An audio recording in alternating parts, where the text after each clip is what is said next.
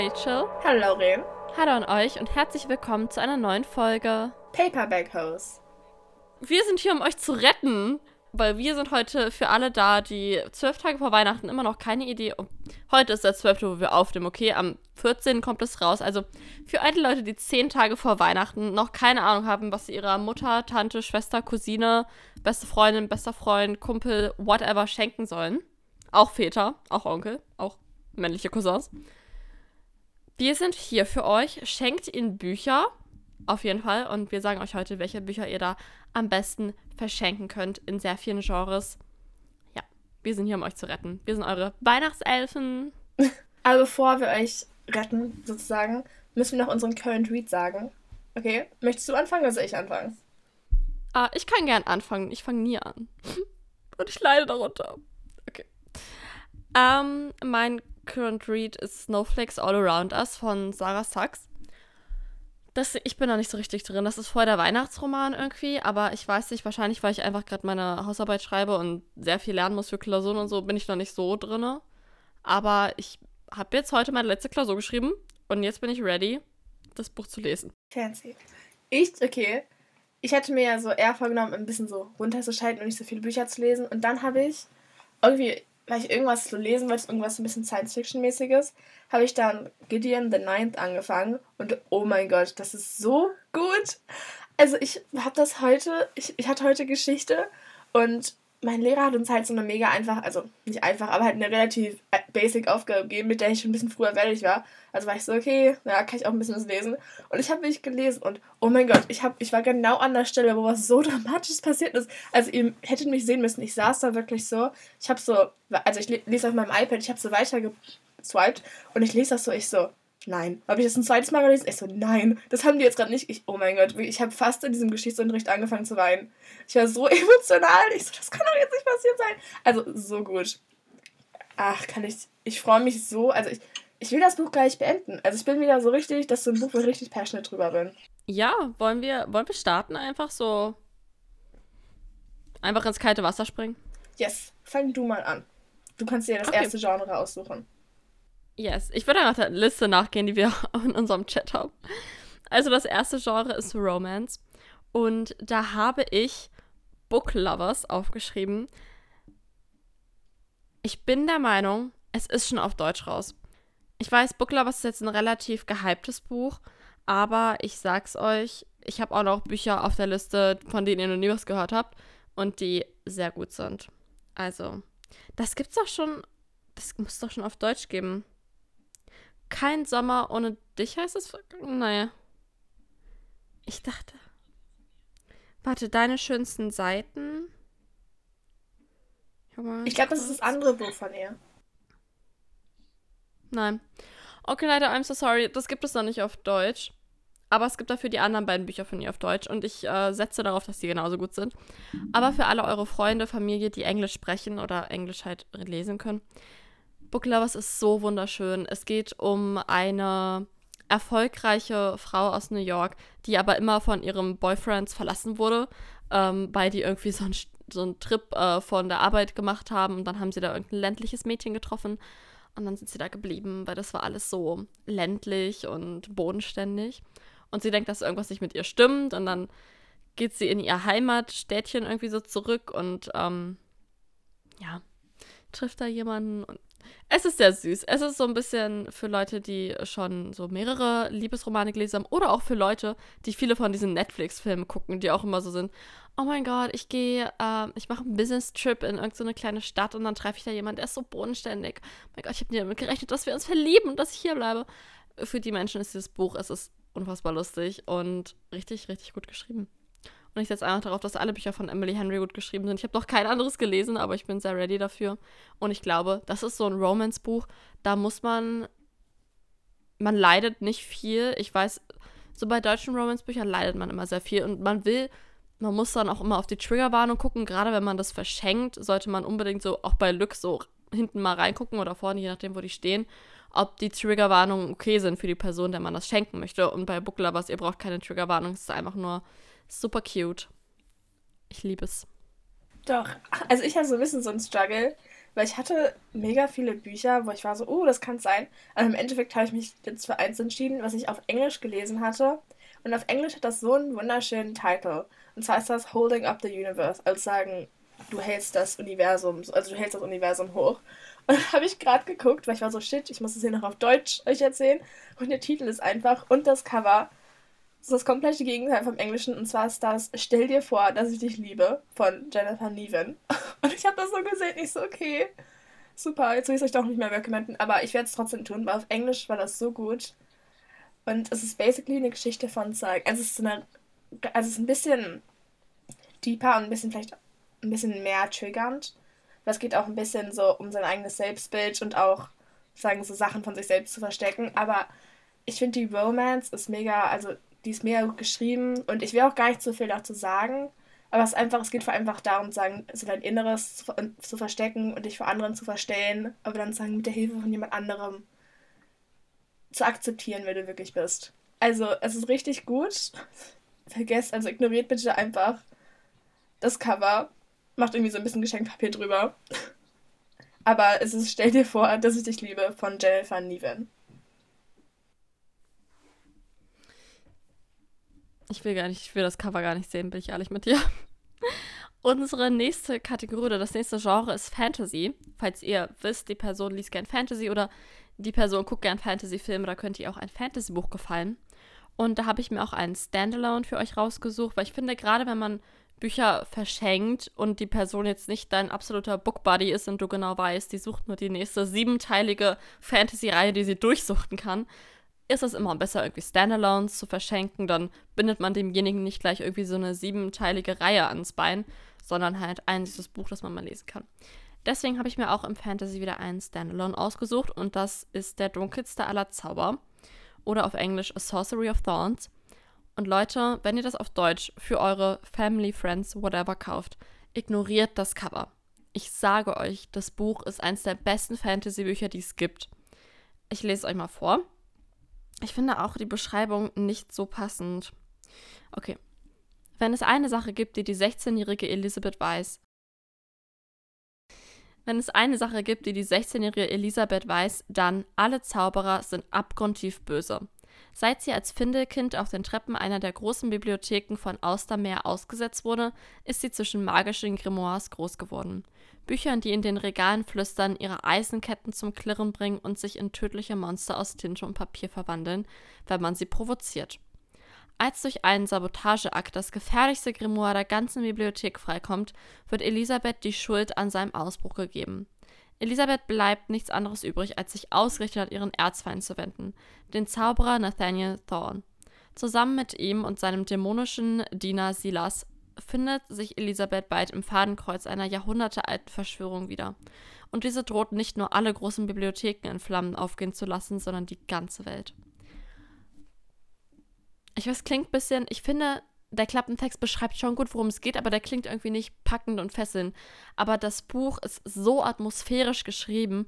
Für Fantasy-Fans finde ich ein absolutes Muss, weil Bücher sind quasi einer der Hauptakteure in dem Buch. Und das Magiesystem ist so schön. Es ist auch äh, diese Figur von dem Silas, ähm, dieser Dämonenfürst, äh, dieser dämonische Diener, ist auch sehr, sehr interessant geschrieben. Also generell, sie schreibt super Bücher. Ich habe ähm, Rabenprinz von ihr auch schon gelesen. Aber tatsächlich würde ich eher ähm, der dunkelste aller Zauber empfehlen, weil Rabenprinz zum Ende seine Schwächen hat. Achso, übrigens die Autorin ähm, äh, Margaret Rogerson wirklich der dunkelste aller Zauber. Ich weiß, es sieht aus wie irgendein x-beliebiges Fantasy-Buch für Zehnjährige, ist es aber nicht. Es ist wirklich richtig, richtig gut. Podcast approved.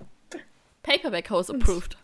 Mein Fantasy-Buch ist Zorn und Morgenröte von René Adier. Und falls euch das bekannt vorkommt, das ist auch die gleiche Autorin, die The Beautiful geschrieben hat. Und das war sogar ihr erstes Buch, was ich von ihr gelesen hatte. Und es ist so gut. Es, es hat aber leider wieder so ein komisches deutsches Cover, finde ich. Also ihr müsst euch das mal angucken. Es ist einfach ein Auge, das sozusagen aus so einem Loch rausguckt.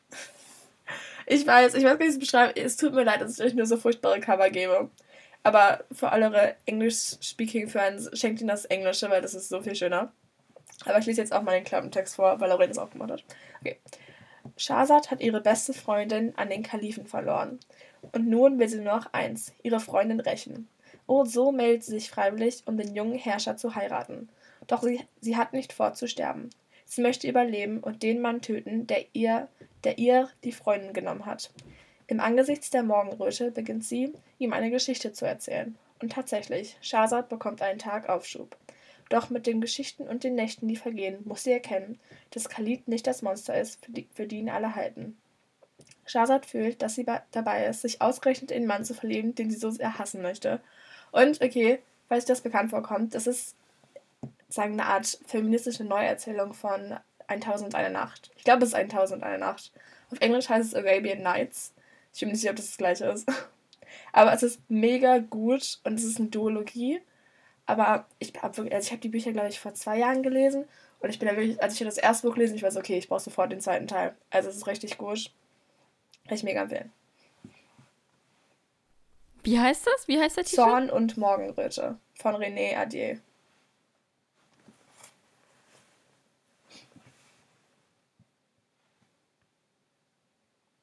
Echt nicht? Ich habe ich habe schon mal drüber geredet. Obwohl, ich glaube, ich hatte das gelesen, bevor wir den Podcast hatten, also war es wahrscheinlich nicht in meinem Lesemonat drin.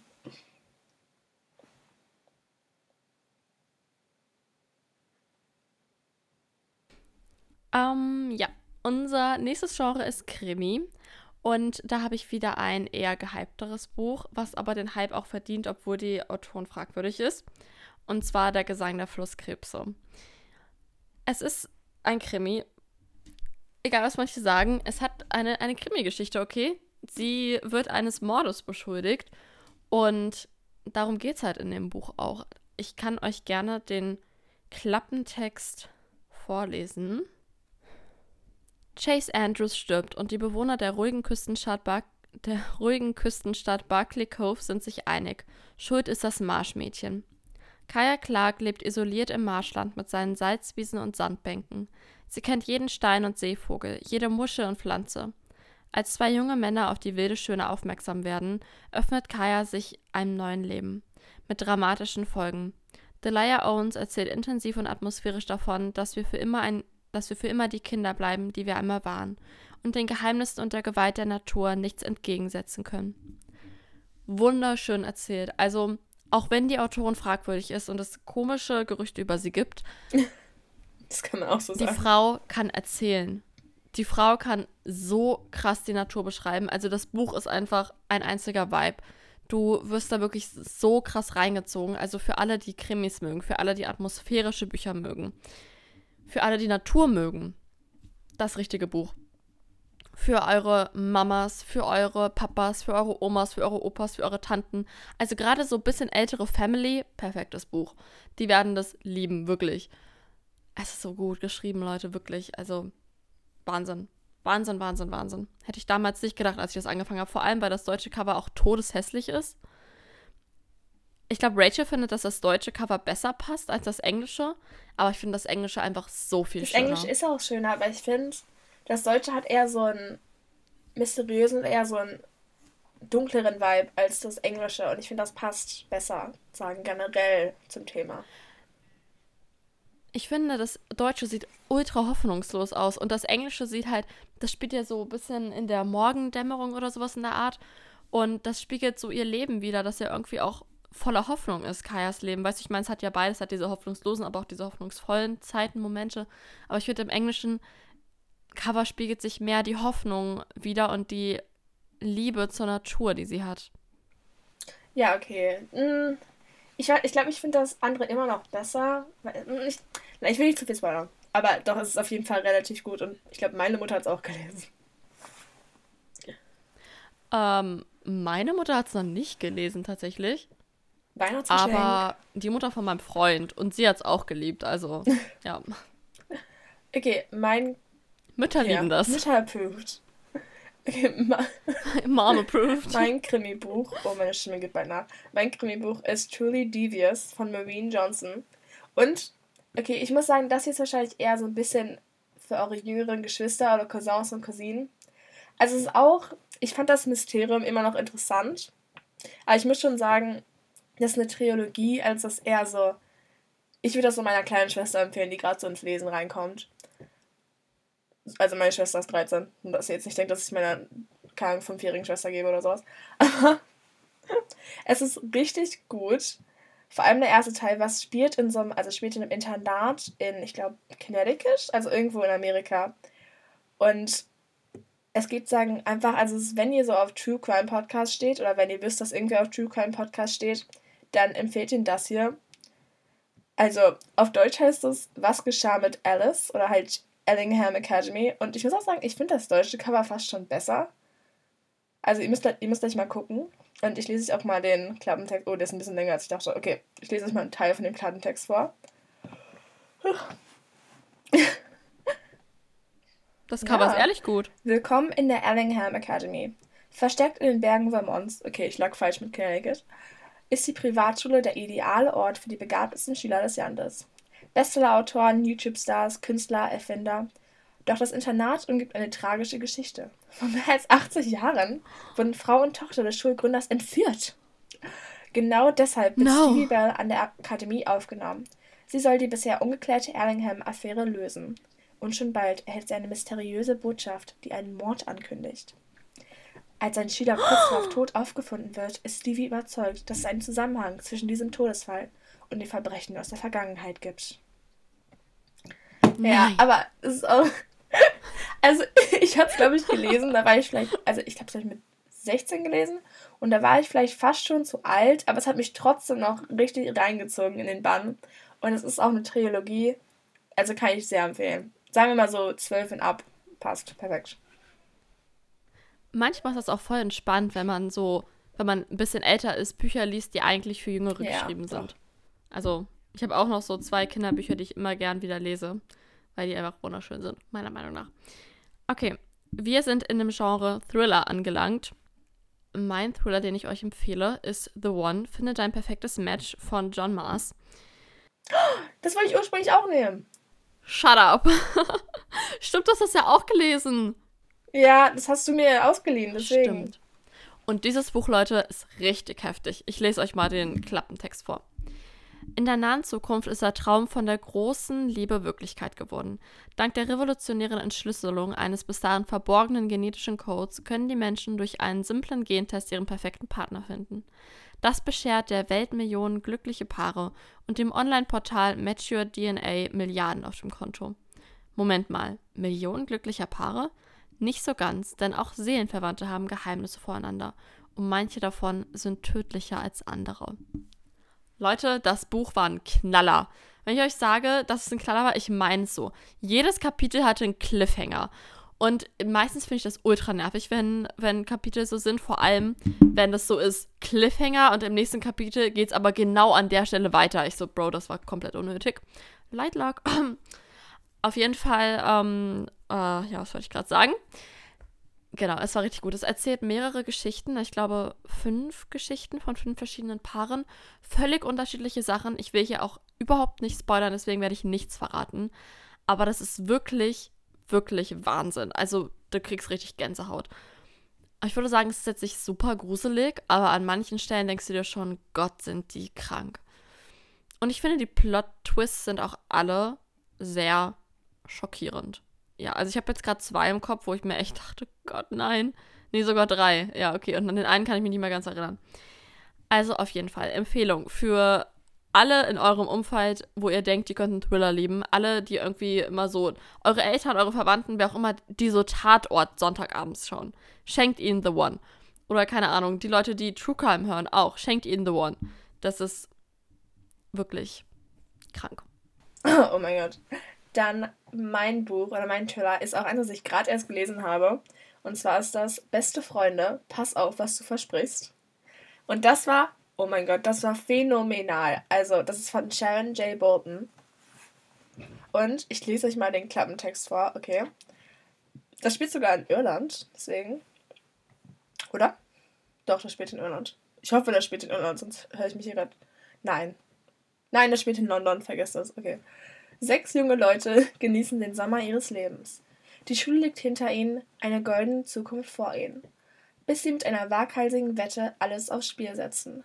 Für fünf von ihnen geht die lebensgefährliche Mutprobe, Mutprobe auf der Autobahn gut aus. Beim sechsten Mal kommt es zu einem tödlichen Unfall. Die 18-jährige Megan nimmt die Schuld auf sich und wird wegen dreifachen Mordes verurteilt. Doch sobald sie wieder auf freiem Fuß ist, darf sie von jedem jeweils einen Gefallen einfordern. So lautet der Deal. 20 Jahre später ist der Tag der Abrechnung gekommen. Okay, also ich war, ich glaube mit Lauren war ich sogar unter, also wir haben übernachtet, als ich das angefangen hatte. Und am nächsten Tag habe ich es auch schon beendet, weil es war so gut und es hat mich so in den Bann gezogen. Also es ist so ein Buch, du denkst, du weißt ungefähr, in welche Richtung das geht, also mit den sagen, dass sie immer was einfordert und einen Gefallen, aber das wird so schräg und so, ach, ich will nicht sagen abstrakt, aber das Ende siehst du halt nicht, also ich habe es nicht kommen sehen und ich fand so auch, du bist die ganze Zeit so, okay, was ist passiert? Richtig gut. Also kann ich jedem empfehlen, verschenkt das, Vielleicht verschenke ich das, ich weiß noch nicht. Aber es ist richtig gut. Also für Thriller, wenn eure Familie draufsteht, wenn eure Familie generell so auf True Crime, so wie Lauren ist, dann ist so, ja, ich weiß genau, ich kann jeden Plot-Twist vorhersagen. Nein. Okay, dann schenkt ihnen das Buch, ja, um sie zu humbeln, um sie wieder ein bisschen runterzubekommen.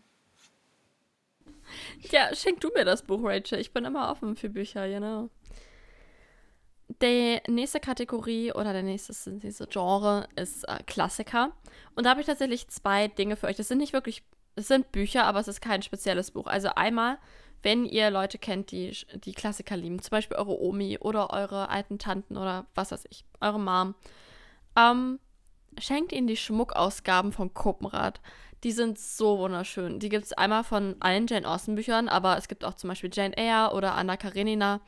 Also es gibt, äh, ich glaube, Sturmhöhe gibt es auch, obwohl ich Sturmhöhe wirklich sehr fragwürdig finde. Lest euch die Story mal auf Wikipedia durch, das ist krank, Leute. Aber verschenkt Schmuckausgaben zu Weihnachten. Die sind so schön, da hat jeder dran Spaß, wirklich. Und ähm, dann, das ist dann jetzt nicht wirklich Klassiker, vielleicht eher so moderne Klassiker, aber ich finde, gerade für so Eltern und so ältere Verwandte mit, ich meine einfach älter als wir so, okay, ähm, findet man im DTB-Verlag immer ganz interessante Sachen. Das sind ja nicht wirklich Klassiker, also obwohl manche Klassiker haben sie da auch. Aber auch so Sachen wie zum Beispiel das Ende der, vom Ende der Einsamkeit. Darüber habe ich sehr, sehr viel Gutes gehört. Ähm, Gerade so, dass es Männern irgendwie sehr gefällt tatsächlich. Ja, also wenn ihr da irgendwie für Verwandte was sucht, dann guckt mal im DTB-Verlag. Da findet man immer ganz gute Bücher auch. Ja. Ja, also ich hatte auch überlegt, weil ich, ich muss zugeben, ich habe noch gar nicht so viel Klassiker, als zumindest so klassische Klassiker gelesen. Und ich war aber, okay, und das wird Lauren, also um, hm, ich weiß nicht, ob du mir zustimmen wirst, okay, aber ich fand, wir haben ja beide Überredung gelesen von Jane Austen, ja, und wir haben auch den Film gesehen, also die ähm, Dakota Johnson, also den neuen Netflix-Film dazu. Und ich muss sagen, ich habe das Buch erst neulich beendet, im November, glaube ich. Und der Anfang, aller Anfang ist schwer, aber ich habe das Ende, glaube ich, bestimmt in so zwei Tagen gelesen. Das war bestimmt so von 50 Prozent von dem gesamten Ding.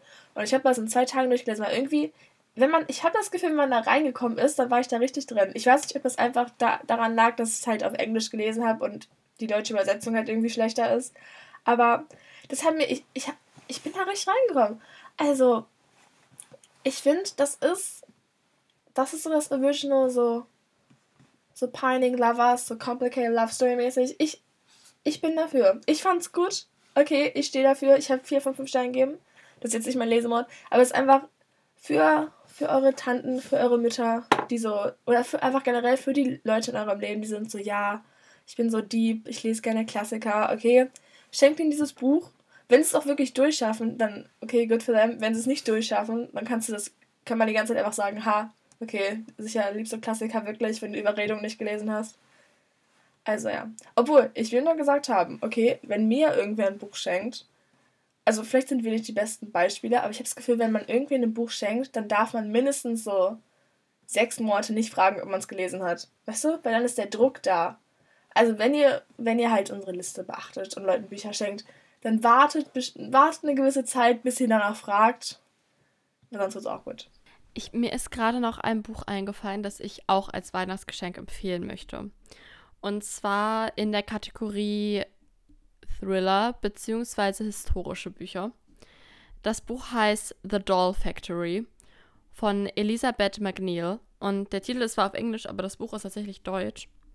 Es hat auch ein sehr hübsches Cover, wie ich finde. Ich lese euch mal den Klappentext vor, dann sage ich was dazu. London 1850. Iris schuftet unter harten Bedingungen in einer Puppenmanufaktur, doch heimlich malt sie Bilder und träumt von einem Dasein als Künstlerin. Als sie für den Maler Louis Frost Modell stehen soll und von ihm unterrichtet wird, eröffnet sich ihr eine völlig neue Welt. Künstlerische Meisterschaft, persönliche Entfaltung und die Liebe zu Louis stellen ihr Leben auf den Kopf. Sie ahnt jedoch nicht, dass sie einen heimlichen Verehrer hat. Ein Verehrer, der seinen ganz eigenen dunklen Plan verfolgt.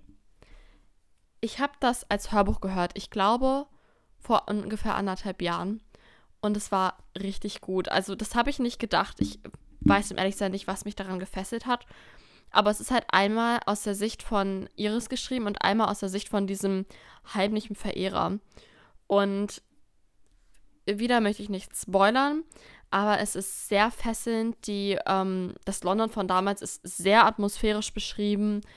Ähm, ich glaube, es ist auch ähm, historisch relativ korrekt und hält sich relativ an das, ähm, ja, wie es damals wirklich war. Sehr, sehr interessant, sehr spannend, sehr packend. Ja, wäre auch nochmal so eine Thriller-Empfehlung. Gut, äh, unsere, unser nächstes Genre ist dann nach Klassikern Fiction. Also einfach jetzt nicht in irgendeinem anderen Genre einfach ausgedacht. Ich weiß gar nicht, wie heißt das auf Deutsch? Einfach nur so Roman? Ja, oder? Ich, oder ich würde sagen, ähm, doch, ich glaube, dann ist es einfach nur Roman. Und zwar habe ich da ein Buch für euch, was so ein bisschen an Fantasy anlehnt, aber es geht nicht wirklich um Magie und deswegen, ähm, ja, habe ich es unter Fiction gepackt. Und zwar Das Haus der Träume. Ach, ich muss mal gucken, von wem das ist. Ich habe es gerade nicht hier, ich habe es ausgeliehen. Das. Ah, nee, das Kaufhaus der Träume heißt das. Das Kaufhaus der Träume. Von Lee Mi Ji ich weiß leider nicht, wie man es korrekt ausspricht. Es tut mir leid, es war ein Bestseller in Korea. Und der Klappentext, wow, der ist lang, lautet wie folgt. Penny wohnt in einem ganz besonderen Dorf. Betreten kann man es nur, wenn man eingeschlafen ist. Dann gibt es viel zu sehen. An einem Foodtruck kann man schlaffördernde Naschereien kaufen. In einer dunklen Gasse hat Maxim, der Produzent der Albträume, seine Werkstatt. Werkstatt. Ein geheimnisvoller Mann wohnt in einer Hütte in einem Schneegebirge und Elfen entwerfen Träume, in denen man fliegen kann. Viele weitere Attraktionen erwarten die Schlafenden, der Kundenmagnet aber ist das Kaufhaus von Dallagut, in dem Penny hochmotiviert arbeitet. In dem fünfgeschossigen Holzbau wimmelt es von Kunden. Das Kaufhaus erfreut sich aber nicht nur bei Menschen, sondern auch bei Tieren höchster Beliebtheit.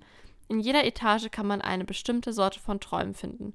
Teure und beliebte Träume, Limited Editions und Vorbestellungen, allgemeine Träume mit kleinen alltäglichen Ereignissen wie Kurzreisen, einer Feier mit Freunden oder ein leckeres Essen, aber auch innovative Träume mit viel Action. Sogar für Kurzweiliges ist gesorgt. In der dritten Etage gibt es spezielle Träume für den Mittagsschlaf. Die Bezahlung erfolgt über die Gefühle, die die Kunden nach dem Traum haben. Man muss sich auf dieses Buch einlassen. Es ist sehr fantastisch geschrieben es geht halt wirklich um diese Welt, die quasi unsere Träume produziert und es wird auch erklärt, wie wir diese Welt betreten und wie wir sie dann wieder vergessen. Also es wird so ein Bezug auch zu unserem Leben hergestellt, weil auch, ich glaube, drei oder vier Geschichten aus dem realen Leben, sage ich mal, mit eingebaut werden, wie die quasi da die Träume kaufen und was die Träume für eine Auswirkung haben auf deren Leben. Und ich könnte schon wieder weinen, weil dieses Buch so wunderschön war. Es ist mit so viel Liebe und so viel Gefühl geschrieben. Es ist absolut, es hat keinen ähm, Höhepunkt. Es hat keinen, ich sag, es läuft auf nichts zu. Es plätschert einfach nur so dahin. Und gerade für Leute, die irgendwie Probleme mit Einschlafen haben oder Albträume häufig haben, ist dieses Buch, glaube ich, perfekt, weil es nochmal so eine ganz andere Beziehung zu deinem Schlaf herstellt. Vielleicht wirklich so, dass du dir denkst, oh, jetzt möchte ich aber gerne einschlafen, weil, weißt du, wer weiß, vielleicht gehen wir in unseren Träumen in ein Kaufhaus, kaufen uns da unsere Träume und ähm, ja, wissen das danach gar nicht mehr. Und einfach diese Vorstellung, vielleicht hilft das ja einigen Menschen. Das Buch ist so, so schön geschrieben. Es hat eine klitzekleine Liebesgeschichte, die aber nicht wirklich ausgebaut ist. Die Personen, die Charaktere in dem Buch sind alle so herzlich, alle gehen so liebevoll miteinander um. Es ist einfach nur wirklich wunderschön. Ich habe ich hab das so sehr geliebt. Ich weiß einfach, dass ich das noch ganz, ganz oft lesen werde, weil es so ein zeitloses Buch war, was einfach nur gut tut. Das könnt ihr auch jedem schenken, wirklich. Jede Altersklasse fühlt sich damit angesprochen. Oh mein Gott, jetzt will ich das auch lesen. Das hört sich, das hört sich voll gut an. Okay, mein Buch ist Surprise, Surprise. Okay, wer kann es erraten? Conversations with Friends von Sally Rooney. okay, ich bin basic, I like it. Und dieses Buch, ich habe es jetzt auf Goodreads gefunden und überraschenderweise heißt es auf Deutsch genauso wie auf Englisch, also einfach genau übersetzt und zwar Gespräche mit Freunden. Das Cover lässt ein bisschen zu wünschen übrig, aber let's not talk about it. Und ich lese euch mal, also ich habe das Gefühl, der Klappentext beschreibt gar nicht dieses Gefühl von dem Buch, aber ich lese es trotzdem mal vor. Frances und ihre Freundin Bobby, Studentinnen in Dublin, lernen das gut zehn Jahre ältere Ehepaar Melissa und Nick kennen. Sie treffen sich bei Events zum Essen, führen Gespräche. Persönlich und online diskutieren sie über Sex und Freundschaft, Kunst und Literatur, Politik und Genderfragen und natürlich über sich selbst.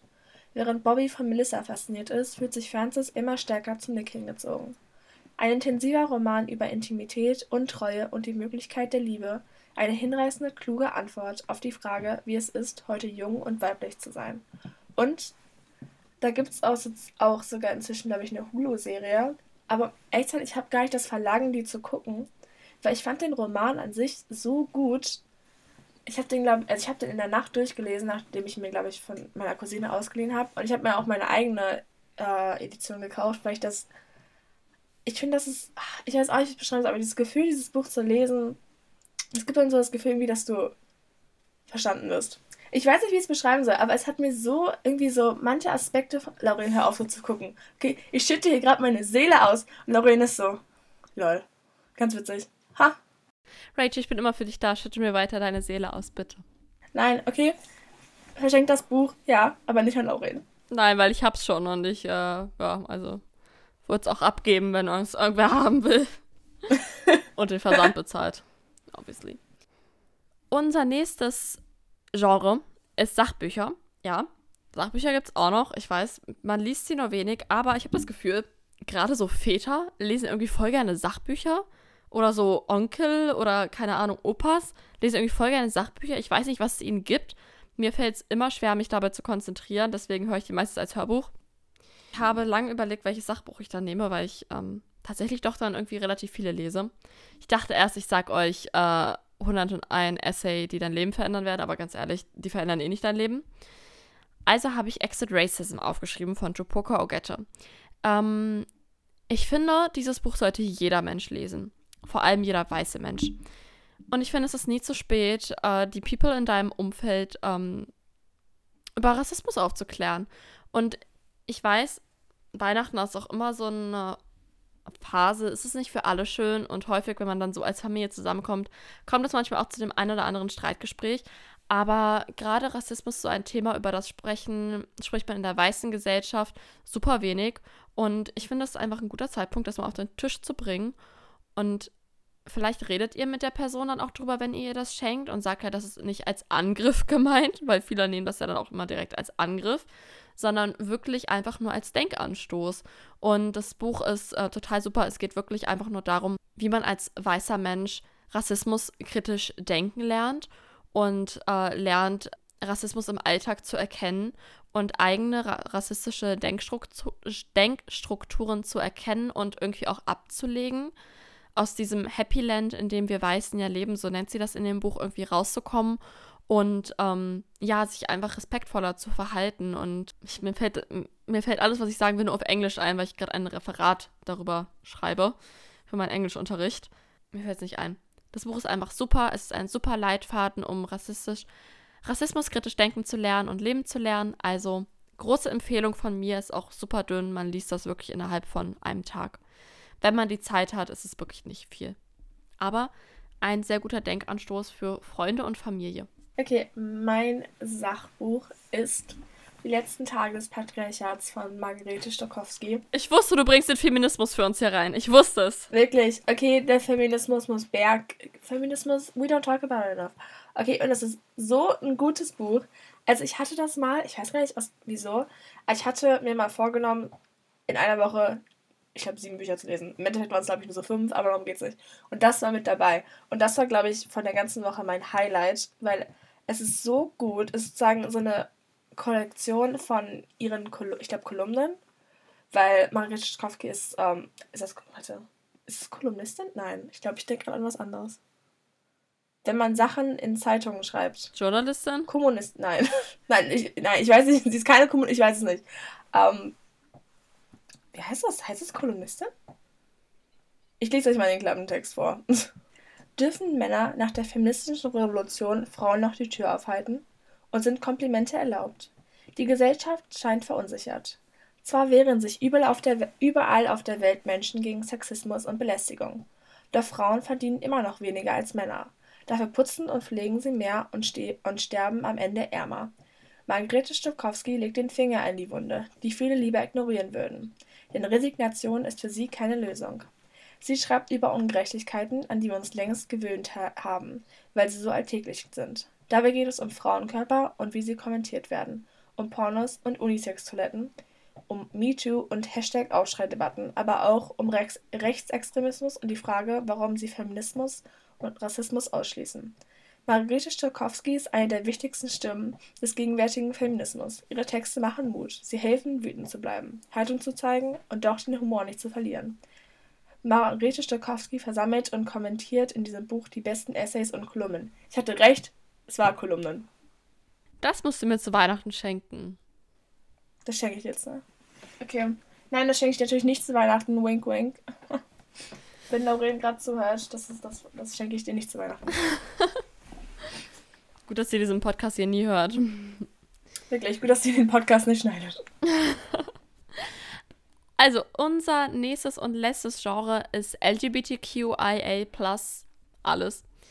Und zwar habe ich da Loveless von Alice Oseman für euch. Wer es nicht mitbekommen hat oder nicht weiß, ist die Autorin von Heartstopper. Und wer es auch nicht weiß, Heartstopper ist diese Serie auf Netflix und die basiert auf Graphic Novels und die Autorin ist Alice Oseman. Ähm, ja, ich lese euch mal den Klappentext vor. Georgia ist 18 und immer noch ungeküsst. Sie war noch nie verliebt und noch nicht einmal ein bisschen verknallt. Dabei schwärmt sie für alles, was so richtig schön romantisch ist. Hochzeiten, Liebesgeschichten und happily ever afters. Der Richtige wird schon noch kommen, nicht wahr? Oder die Richtige? Irgendwann. Aber was, wenn nicht? Mit Loveless erzählt Alice Osman eine warmherzige Geschichte über das A in LGBTQIA und beweist ein feines Gespür für die Themen einer diversen Gegenwart. Alice Osman ist wirklich, ich, ich weiß es nicht, sie ist so ein wandelndes Lexikon, habe ich das Gefühl, für LGBTQIA und für die Gefühle unserer Generation. Ich weiß nicht, wie ich es gerade besser beschreiben soll, aber sie fasst es so gut zusammen. Auch jetzt der dritte Teil von ähm, Heartstopper. Da geht es ja auch mehr tatsächlich um Essstörungen und um so Vater-Sohn-Beziehungen auch und um Enttäuschung in solchen Beziehungen.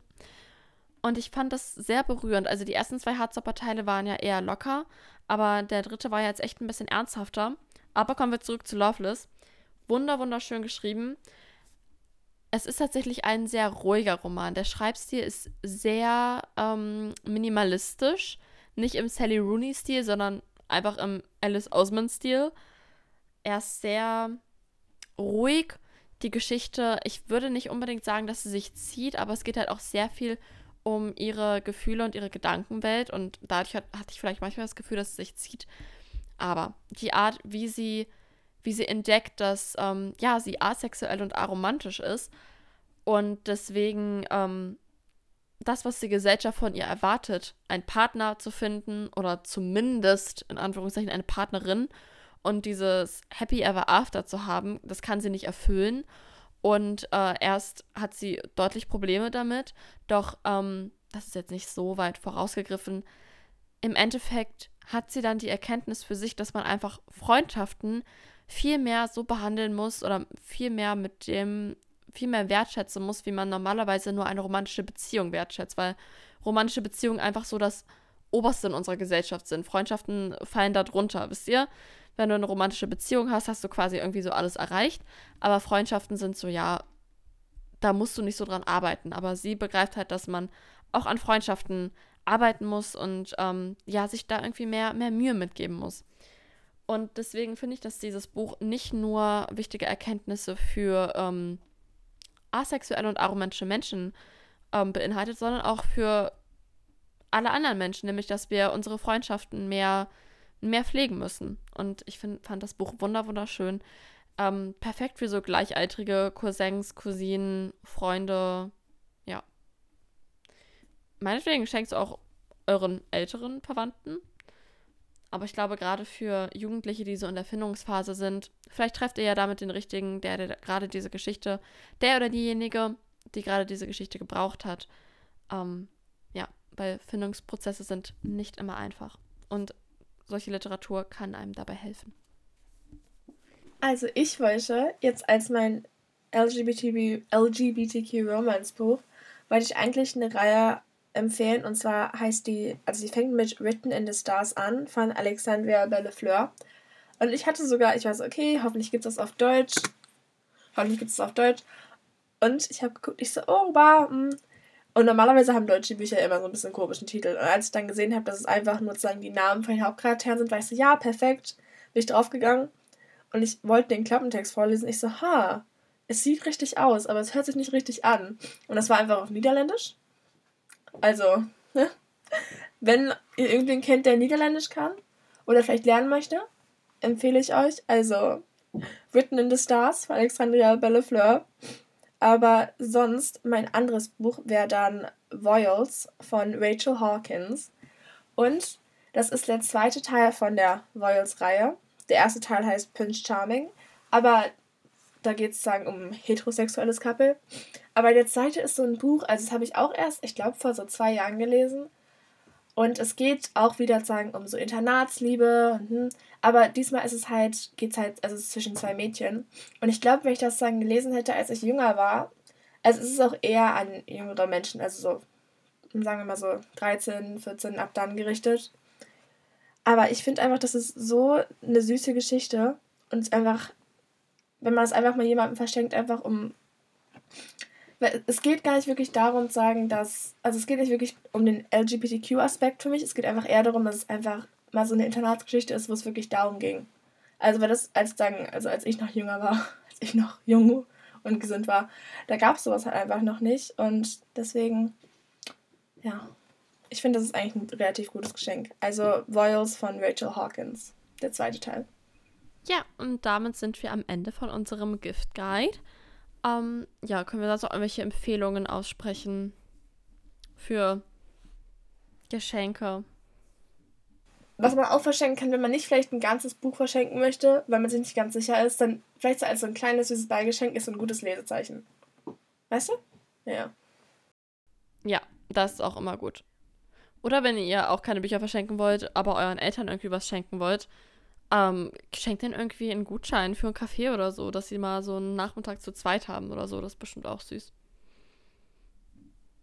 Ansonsten, I don't know, Kinogutscheine kommen immer gut. Ja. Schenkt euren Geschwistern einfach gar nichts. Nein, das kidding. Ich wollte gerade fragen, oh, nein, schenkt euren Geschwistern was, seid lieb zu ihnen. Ich wollte gerade fragen, was du deinen Eltern zu Weihnachten schenkst, aber es kann nicht, dass sie unseren Podcast hören. Ja, wirklich. Okay, go away hört uns nicht mehr zu. Aber jetzt dürft ihr nicht mehr zuhören. Obwohl, nee, ich will es nicht riskieren. Okay. Bis zum nächsten Mal. Ich will es auch nicht riskieren. Bis zum nächsten Mal. Viel Spaß bei der Geschenkesuche. Ich hoffe, oder wir hoffen, dass unsere Tipps euch geholfen haben und ihr das ein oder andere Buch zu Weihnachten verschenkt. Ich werde es auf jeden Fall tun. Und bis zum nächsten Mal. Ciao. Ciao.